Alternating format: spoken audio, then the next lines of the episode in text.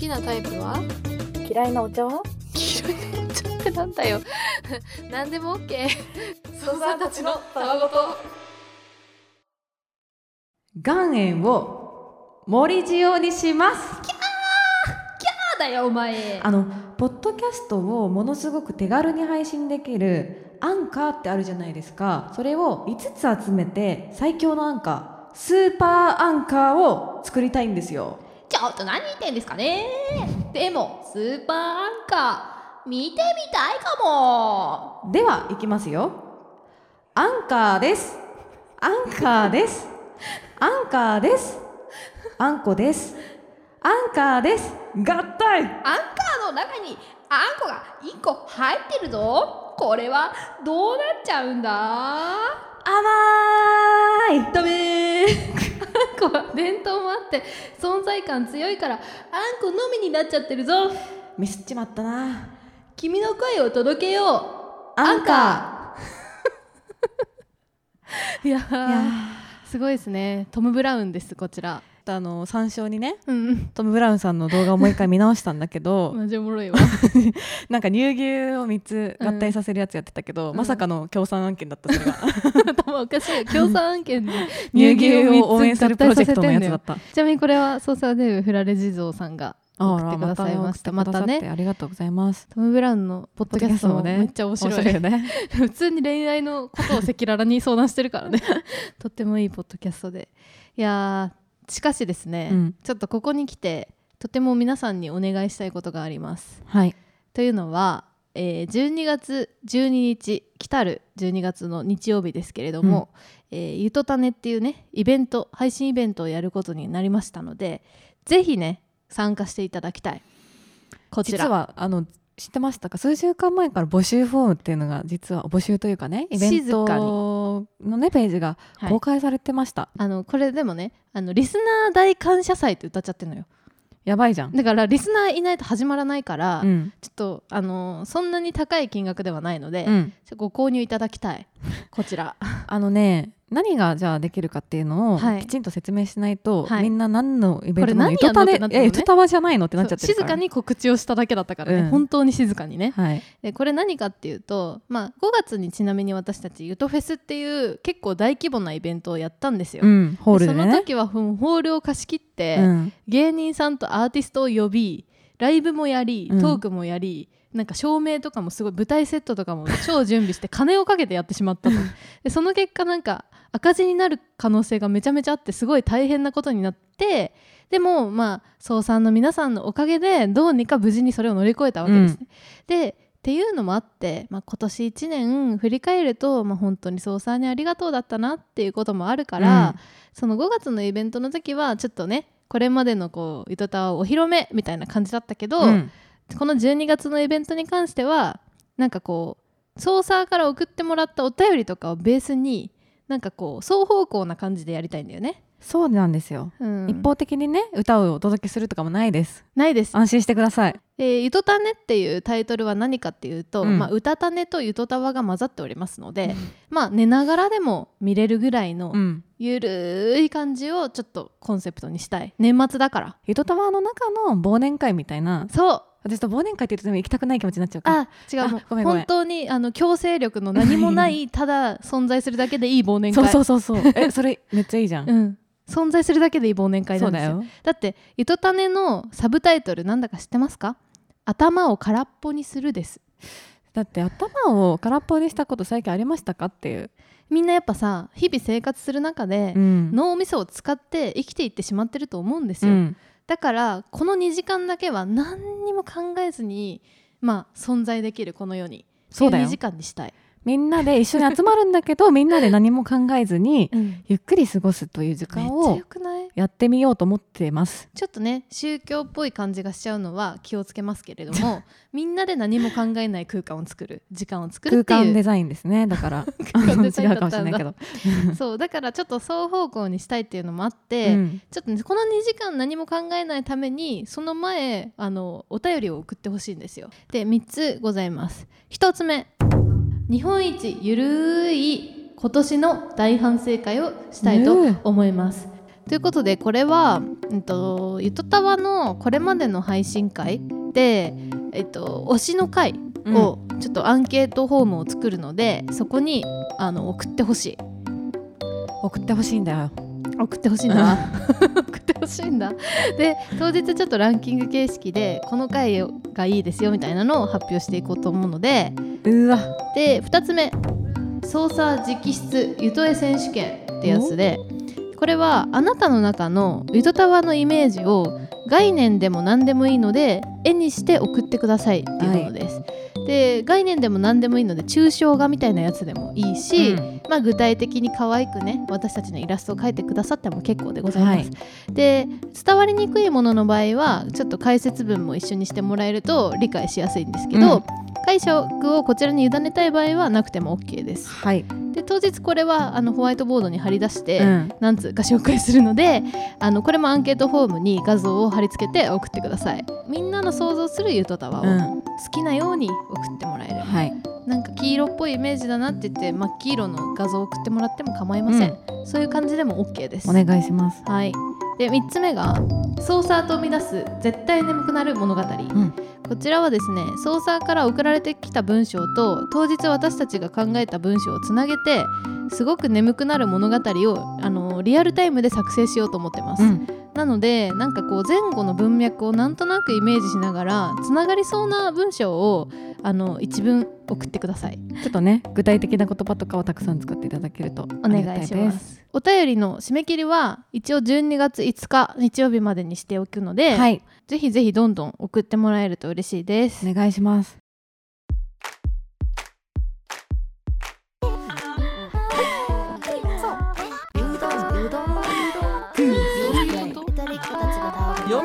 きだよ。疲れたかやべ大好きなんだそりゃ。操作ネームお豆腐メンタルさん、うん。ほのかさんかりんさんこんにちは。さっき某アーティスト C のライブに行ってきたのですが少しモヤモヤしたことがありお便りさせていただきました、うん。ライブ直後で思ったことをすぐに書きたく拙い文章で申し訳ないです。私は C のラジオが大好きだったことがきっかけで2年前に一度ライブに行ったことがありました普段のラジオと変わらない面白いトークやアーティストとしてとてもかっこいいところを初めて目の当たりにしてより一層好きになりました、うん。そして今日が2回目のライブ参戦で最近 C のことが気になると言っていた新規ファンの友達を誘って行ってきました。しかし今日のライブはとてもつまらなかったのです。コロナで掛け声ができないから前回は箱だったけど今回は指定席のアリーナだからといろんな原因を友達と議論しましたそこで出た結論が新規を振るい落とすようなライブ構成でした。うん。2年前のライブは自己紹介もあり初めてライブに来た人も楽しんでくださいというスタンスでしたが今回は自己紹介もなくトークも真面目に音楽に対することや過去の葛藤ばかりで新規ファンの友達は置いてけぼりにされた気分の参戦だったと言っていて彼らは新規を増やすことをやめてコアなファンを固める方針に変わったのかファンをふるいに落としてコアなファンだけを残そうとするスタンスに私はモヤモヤしてたんだと気づかされました。嵐やゆずのライブも行ったことがありますが初めて来た方も楽しんでというスタンスでした、うん。以前は新規を囲うようなスタンスをとっておいて売れたら売れたで急にふるいに落とすなんて少しずるいなと思いました。ラジオに関しても私は攻めたトークが好きでしたが最近は安定なトークが多く自分が好きだったところが消えつつあるなと寂しく感じる時があります。うん。そこで友達と真のファンとは何ぞ？という話になりました世間一般的には自分が好きになった部分が変わってもアーティストのやりたいことを尊重して応援するファンが真のファンだと思われがちですが、うん。本当にそうなのでしょうか？私のように好きになったものの好きな部分が変わってしまい悲しくなるファンもいると思います。これは恋愛においても似てるなと思いました、うん。付き合って蓋を開けてみたら違ったとかないでしょうか？つらつらと長くなりましたがお二人の意見を伺いたいです。それではこんばんは。おやすみなさいちなみに C は Creepy Nuts です。ということで。うん。今 Creepy Nuts の話をするにあたって、うん。すごく、えー、と話題になってることが一個あって、うん。その先週のマツコ会議か、うん。で Creepy Nuts がゲストで出ててマツコとテレビの話テレビとヒップホップの話をするっていうのがあってで私たちもそれを見てそのすごい感銘を受けたから、うん。なんか「ゆとたわ」のどっかで話したいねって言ってた矢先に、あの松永さんのそのテレビの中で言っていた発言が炎上して、うん。でそのことで、まあ、松永さん本人も傷ついて、うん。実際その後の Creepy Nuts の「オールナイトニッポン」で炎上のことは勘違いですっていううん。弁明をするっていう一連の流れがあってちょっとそのタイミングでそのタイミングの前にこのお便りが来ててまあちょっと全然その偶然タイミングが重なった状態ではあるんだけど、うん。なんか Creepy Nuts のことを今考えることが一個の例となっていろんな問題にもつながってるかなっていう気がするからちょっと考えたいなと思ったんだよね。うん。でちなみにじゃあマツコ会議で何の話をしてたかっていうと,、うん。えっとまあ、ちょっと、あのーもしかしたら表現的に多少それるところがあるかもしれないんですけど、まあ、 Creepy Nuts はいわゆるそのヒップホップを世の中に広めたいっていうことを一番の目標にしてうん動いているユニットなんですよ。ヒップホップってこれまではなかなかメジャーになりきれずこうすごくなんて言うんだろうな日の当たらないところでやってるカルチャーだったのをメジャーにしたいっていう思いで、まあ、テレビとか出たりいろいろ活動しているんだけれどもちょっとやっぱりどうしてもヒップホップのこう元々の文脈みたいなところは完全にはこう世の中的にメジャーになりきれないところがあるっていうのを、こうなんていうか難しさとして本人たちは抱えていて例えばどういうことかっていうともともとやっぱり暴力とか結構こう世の中的には社会的にはあんまりアウトとされてるようなものが元の文脈にはあって言葉の暴力みたいなものはダメって言われてる時代だからこそそこがヒップホップのこう本来のところなんだけどそこは今のメジャーなテレビとかには合わなくて結局こう本当の意味でのこうヒップホップのなんか、えー、と文脈みたいなのが伝えきれないからそこがなんか天井頭打ちなのかなっていうので悩んでるっていうことなんだよね。でその流れの中で意図しない形で炎上しちゃって、まあ、そのことで、まあ、松永さんが悩んじゃったっていうことがあったと。でただそのマツコ会議の内容自体はとっても面白くって、うん。テレビでヒップホップを広めるにはどうしたらいいかっていう話とか、うん。まあ、ただ実際テレビの中で切り取られて放送されてしまうから、そのせいでやっぱりどうしても本当に言いたいこととかうん。は言えなかったりする。だからなんかこうメジャーになることの難しさっていうか、ゆとたこのねマツコ会議自体もうん。ご本人たちの話を2時間ぐらいうん。収録してでその中で多分編集してカットしてギュッとこう短くしてるからこそ、うん。私たちにとかも分かりやすく伝わった部分もあるんだけどうん。多分それ以外にも言いたいこととかたくさんあって、うん。でもこう見てもたくさんの人に見てもらうためには短くしないと見てもらえないから、こうギュッとしなきゃいけないみたいなところがうんあって、で多分マツコ会議はその中でもとても本人たちの意思とかをうん頑張って伝えようと思った編集をしたつもりだったんだけど、それでも意図しないところが、抜えっと抜粋されて。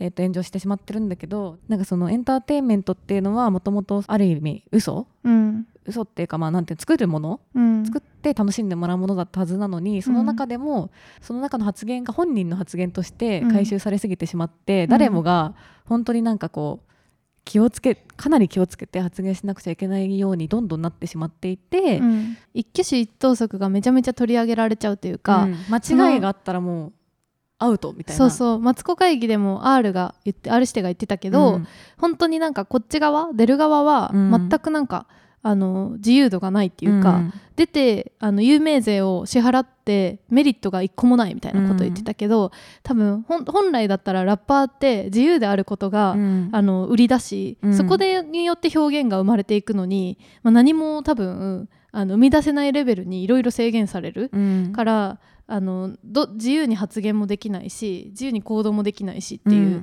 状態で、だからそのマツコが言ってたみたいな、うん。そのメジャーになった瞬間に、うん。あの表現っていうのはもうできなくなってただ消化されていく存在になってしまう、 Creepy Nuts は今なんか本当にメジャーになったから、うん。この数年で。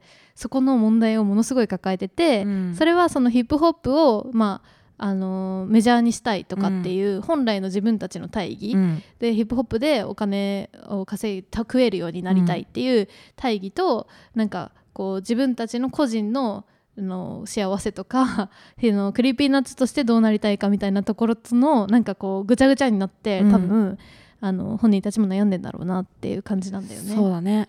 うん。あとやっぱ前のカテゴライズじゃないけど、うん。どうしてもやっぱりテレビとかマスで受け入れられるものにしていこうってなった時に、うん。マツコ自身もそれですごい悩んだって言ってたけど、うんやっぱり本来私はテレビに出られるような人間じゃないんだよみたいな、まあ謙遜もあると思うけど、うん全部綺麗なことを言うかっていう多分そうじゃない可能性もあるというか、まあまあそういう意味じゃないかもしれないけど、まあでももともとだってマツコってテレビ出始めた時ってもっとなんか毒舌キャラだったじゃん。そうそうそうそう歯にそう絹着せぬ物言いみたいな。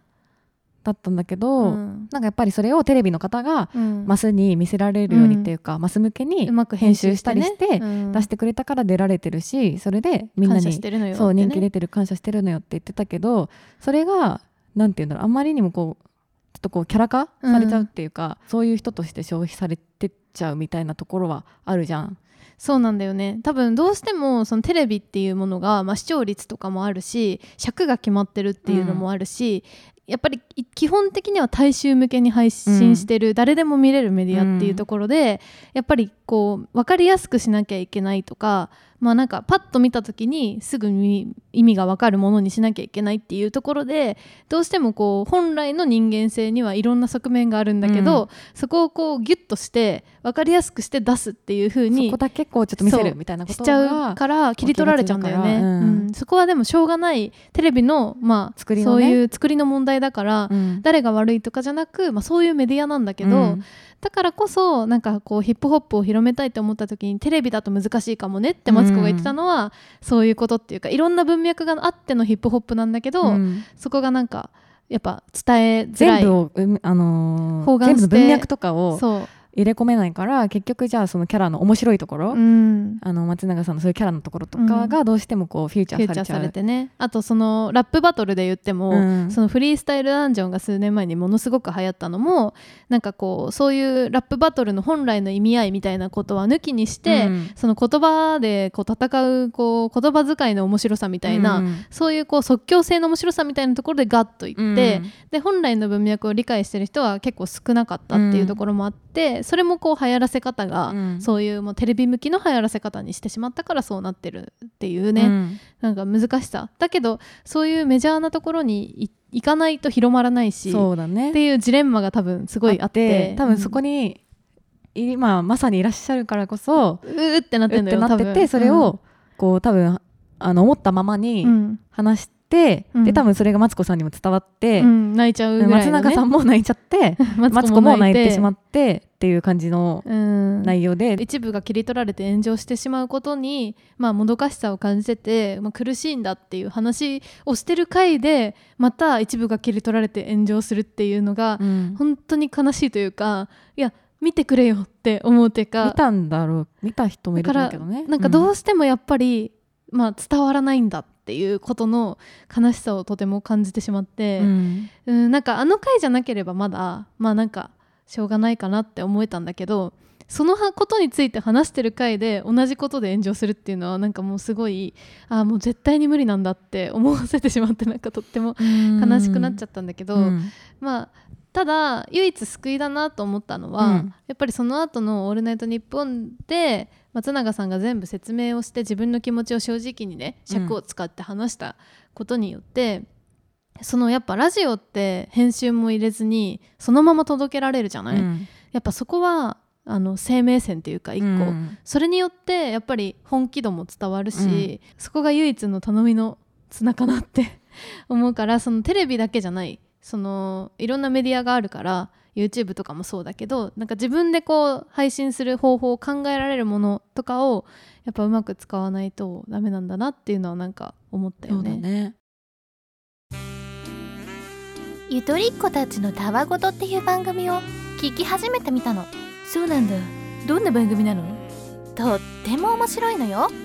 へえ羨ましいな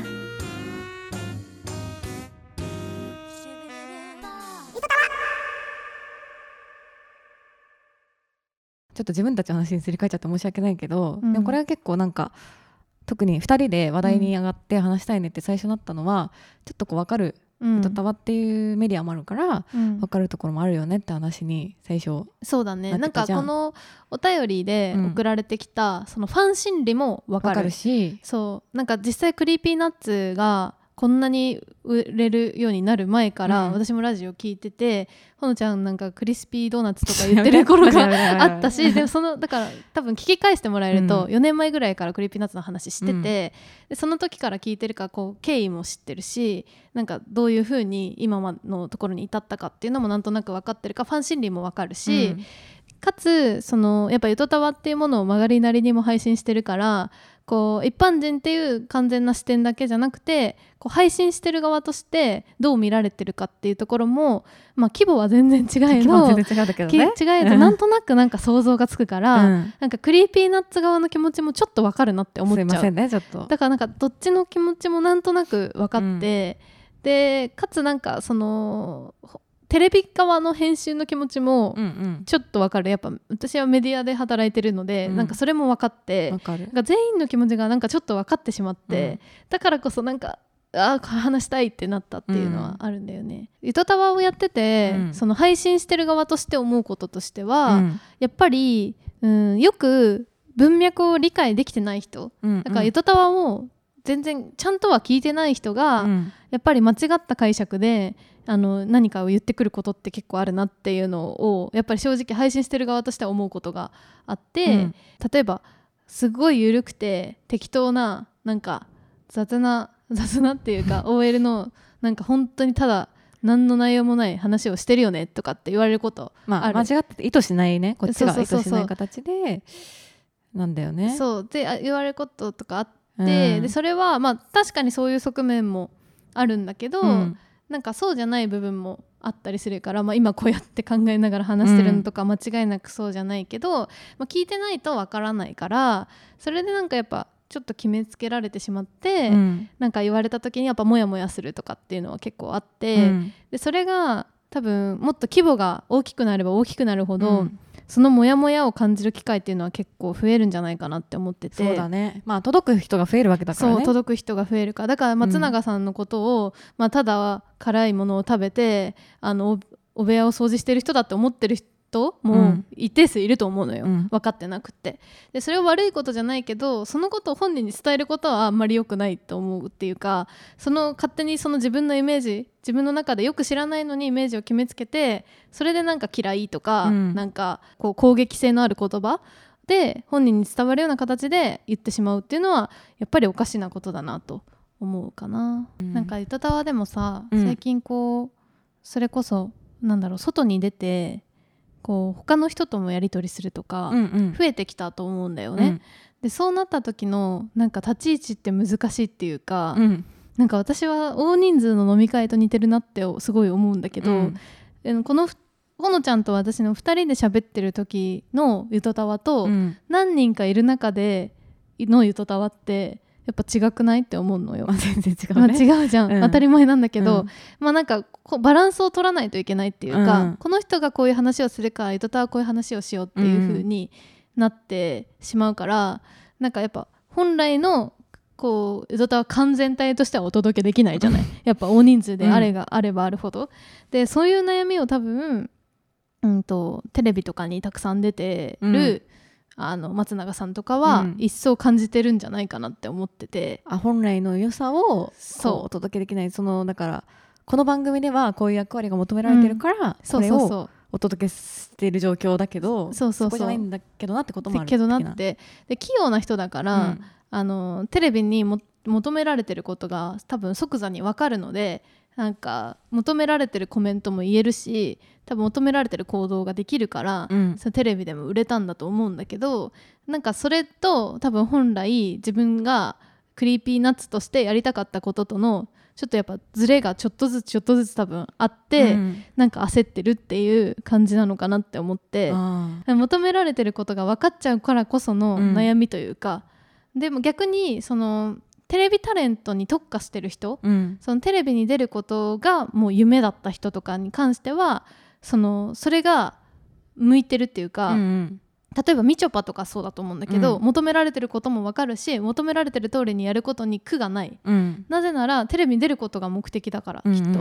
だけど松永さんの場合って、まあ、 Creepy Nuts の場合ってなんかそのテレビに出ることが目的じゃなくてその先にあるヒップホップを広めるが目的だから、うん。で Creepy Nuts としていろんなファンを増やすっていうのが多分目的だからなんかズレがあるっていう。だからうん。大義があるとずれるんだよね。大義があってテレビに出てるとずれる。テレビ側が求めてることは大抵その大大義、うん。あの本来の、うん。えー、とその出演者の方が届けたいって思ってることを届けたいわけじゃないことが中心で。だからそこでその本来別にメインにしたくないところが切り出されてしまって そうそうおそう。届けされちゃうっておいうね。届けされちゃうっていう、うん。なんかあの幸いさゆずたわとかでこれまでこう記事とか、うん。インタビューしてもらって載せてもらったものってちゃんと載せてもらってるから、うん。なんかそこのズレをあんまり感じたことがはないんだけど、うん。多分ほのちゃんとかその広報としてお仕事してて、そのメディアとかに取り上げてもらう時に、うん。やっぱなんか本来多分会社として言いたいことと、うん取り上げてもらうことのズレとかって感じたりすることきっとあるそうだね、うんなんかまあ取り上げられる時の文脈の違いというよりはどっちかっていうと、うんなんて言うんだろう。こういうの求めてるだろうなっていうのが、んんわかる。う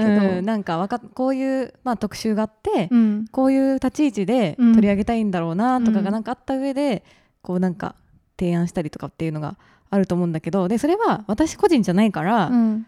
その会社のねうん。会社とかサービスとかだったら全然それはうん。必要。そこにカスタマイズするっていうことは必要だし、うん。それに合わせて何か情報提供する切り出して情報提供するっていうのは全然あの自然な行為だと思うんだけど、うん。それがもし人間だった場合、うん。なんかちょっとこう違和感があるかもしれない難しいなどこまでそれを切り出していいのか、うん。とかはなんか非常に難しい判断なのではないかと思った。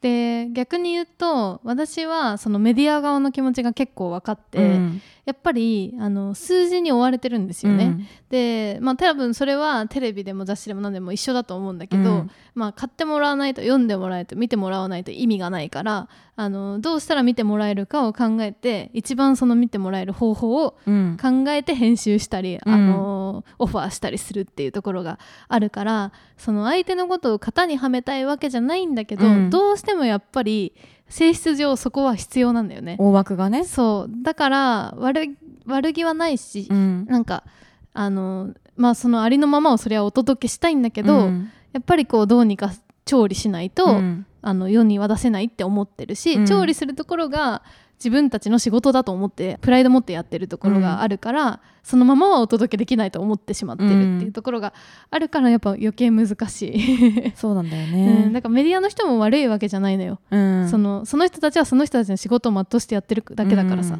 うん。うん。難しすぎるやろ。前かりんちゃんとそれで話してる時に、うん。なんかタモリさんとかやっぱすごいなって話に、そうなんだよ。なってあそうだね。タモリとかねすごいなってその話。話になってなんかそのタモリが売れ始めた時を リアルタイムで体験してたいから、うん。あんまり正しくは分かんないんだけど、うん。でもやっぱなんかもともとはコメディアンだよね。うん。コメディアンだけど今別になんかじゃああのーなんて言うんだろうコントとかやるとかっていうわけじゃないけどなんかやっぱりそのコメディ要素もありつつ MC もやってて、うん。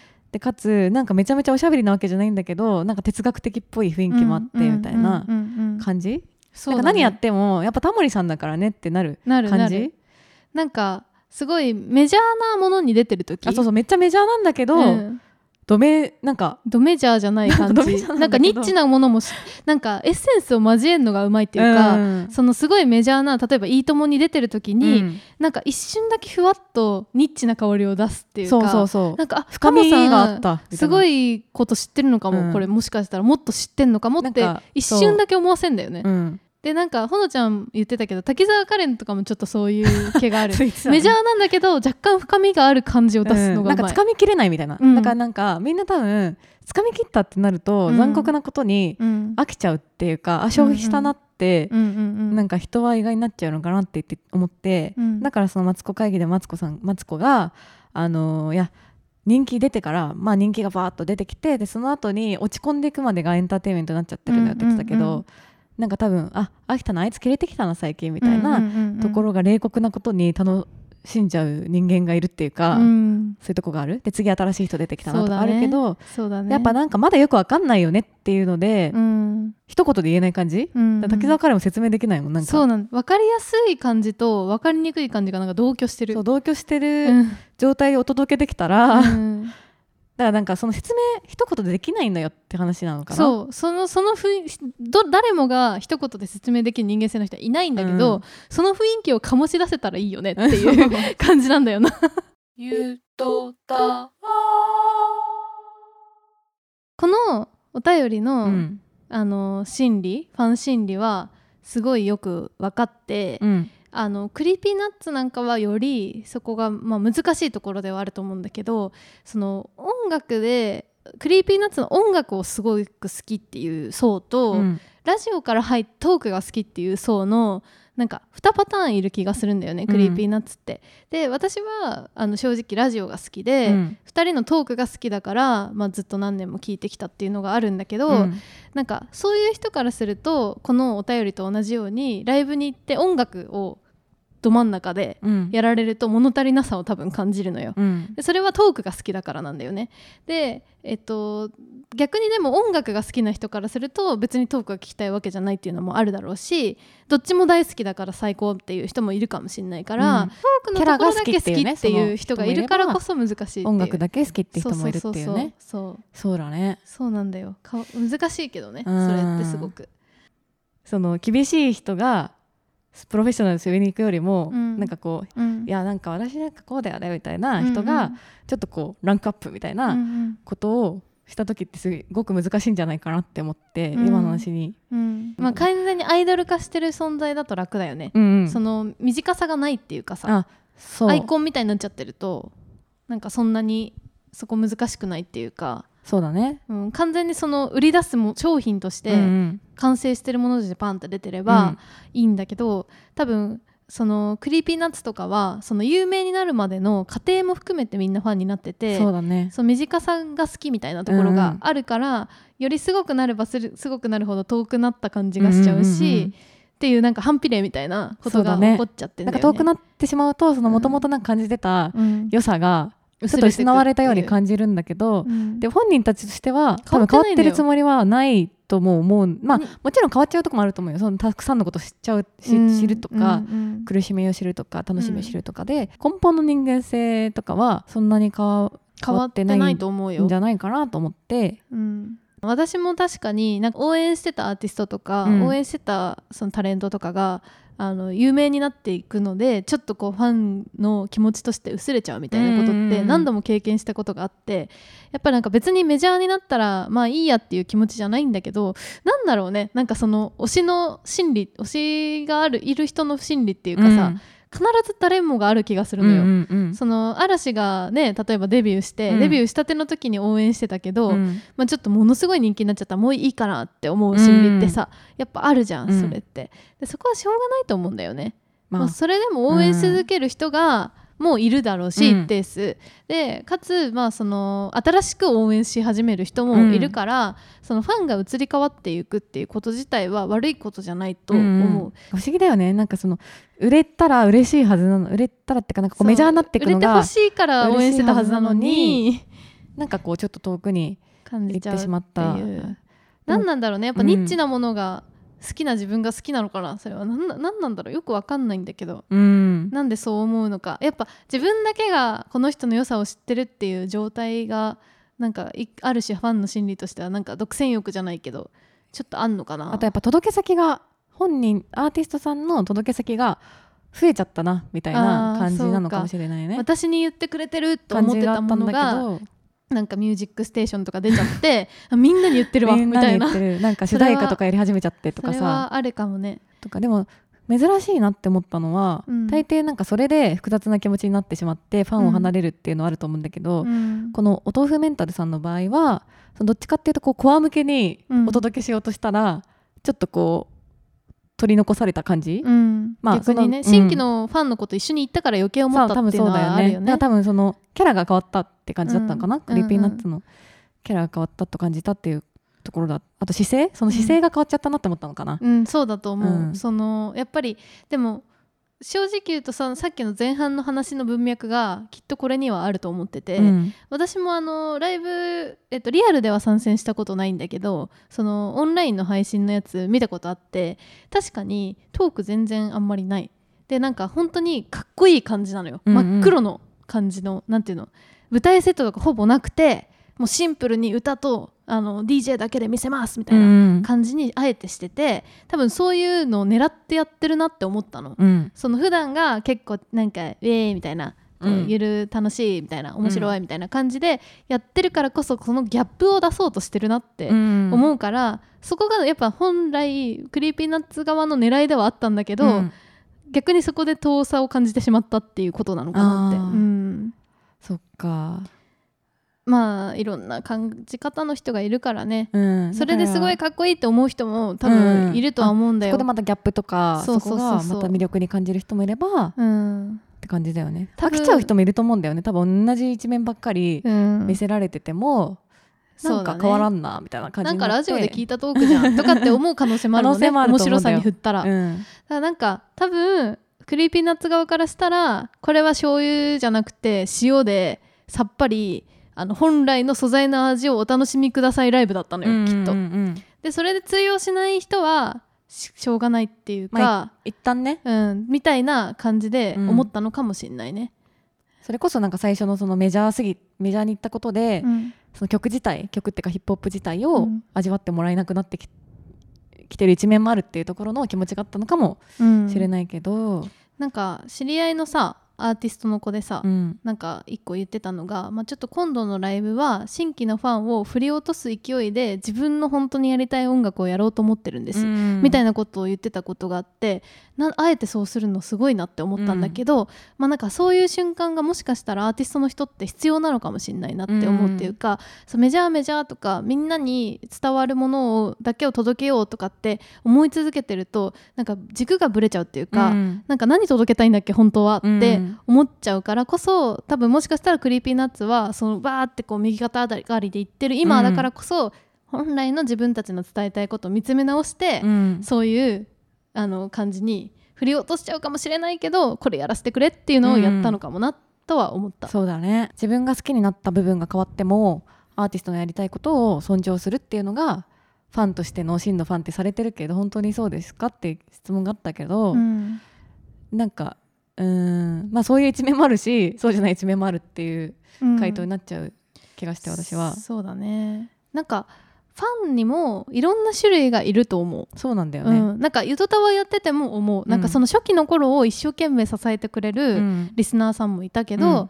なんか今になってすごく好きになってくれて、うん。なんかこの回めっちゃ良かったですっていうのをあ後から後から送ってくれる人もいるし遡って聞いてくれる人もいるし、でまあなんかあの前もちょっと言ったかもしれないけど、まあ、しばらく子供が生まれたんで忙しいのでうん。遠ざかってました、みたいな、うん。数年間離れましたみたいな人もいるしなんか正直その遠ざかる人がいてもか悲しいけどしょうがないかなって思ってるっていうか、そういうことあるよねって思うから、なんかその自分たちのなんかライフステージの中であのゆとたわがちょうどいいなって思える時にうん。聞いてくれればそれでいいっていうか,、うん Creepy Nuts も同じな気がする。なんか一生愛し続けて毎回ライブに来いって思ってるわけじゃないと思うんだよね。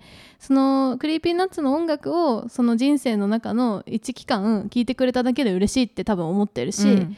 なんかそれもファンのあり方。うん。ファンを卒業しても別にいいっていうか、うん。ファンであった歴史は変わらないからって思うなんか。そうだね、うん、だから無理にファンで居続ける必要はないのではというか、でまたもしねすごくいいなって思ったら戻ってくればいいだけの話でっていう感じなんじゃないかな。多分どちらも試行錯誤じゃん、うん。それはなんか作ってる側というか、うん。お届けしてる側ももしかすると確かに方向性が変わることもあるかもしれないしまああとはね年齢を重ねるから感じ方も変わるからね。変わったりするかもしれないてしラジオだって変わるもんね。そうだからどうしてもねずーっとこうか、まあ、なんか金太郎飴みたいにずっと 同じのがお届けできるかっていうと、んそうじゃないかと思うんだけど、うん。なんかその自分のねその好きなところ好きな接種の仕方でうん。楽しむでもらえるのが、うん。多分一番いいんじゃないかなとは私も思うね。そうだね、うん。そうだねえ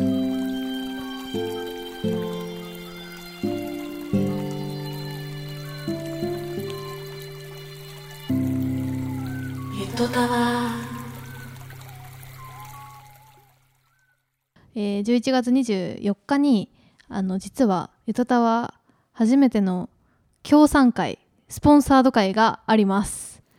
すごくないですか？これ。案件ですよ案件。でちなみに協賛していただくのは、ラッシュさんっていうね。LUSA いつも C って言って LUSH SH イギリスのうん。あの化粧品メーカーさんであの分かりますかね？結構あのシャンプーとかカラフルな石鹸とか売っ石てるよ鹸がうなとこ。ね一番目立つよね、うん。いやなんかさラッシュって言った時に、うん。いやなんでゆとたわなんだろうってうん。最初思ったんだけど、うん聞いてくださってる感じがあって、うん。ラッシュさんの中でこういうことをちょっとコンセプトにして、うん。キャンペーンやるっていう。キャンペーンやりたいって話があってでそのコンセプトも確かにあなんか話してみたいかもって思ったうん内容だったからやってみたっていう感じでございます。なんで全2回で、まあ、ちょっと日付は離れちゃうんですけど、うん。第1回はその次の水曜日に配信されて第2回目はあのゲストを交えて、うん。あの話すっていう。でこのゲストも結構豪華ゲストなのですごいよ。あのマジですごいですよ、うん。お楽しみにって感じです。なんで、まあ、ちょっとゆとたわもねいろいろ模索してやってますけど まあ、もちろん離れてしまうファンもいるかもしれない。それは仕方がないとさっき言ったので仕方がないですが、はいわかりました。あ。の応援してくれる人は応援してもらえればと思います。はい。でもなんかそのごめん最後に長くなっちゃうけどさ、うん。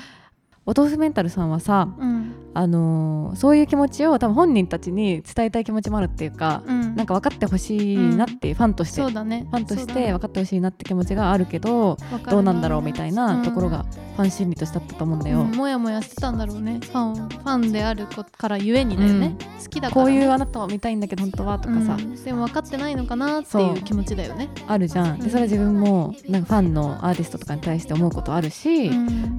あるけど多分ゆとたわの操作さんも多分なんかだからそれぞれさあれゆとたわこういう感じなのとかうん。思うことはあるかもしれないけど、まあね。長いからうん。長いからあると思うんだけどなんかそれ言ってくれてもいいし例えば感想フォームとかね。うん、全然ぶつけてもらってもいいし、まあ、それでその言われた通りにやるかどうかはまた別なんだけどね、うん。ちょっとやっぱこっちでもいろいろ考えて決めていくとは思うけどでもなんかそういうファン心理みたいなそのリスナーとして聞いてた上で思うことみたいなのは、うん。なんかそれと誹謗中傷って全然違うから全然違う。全然違うからそれは私たちを傷つける言葉ではないから、うん。言ってもらっても全然うん。構いません、うん。構いませんね。構いません。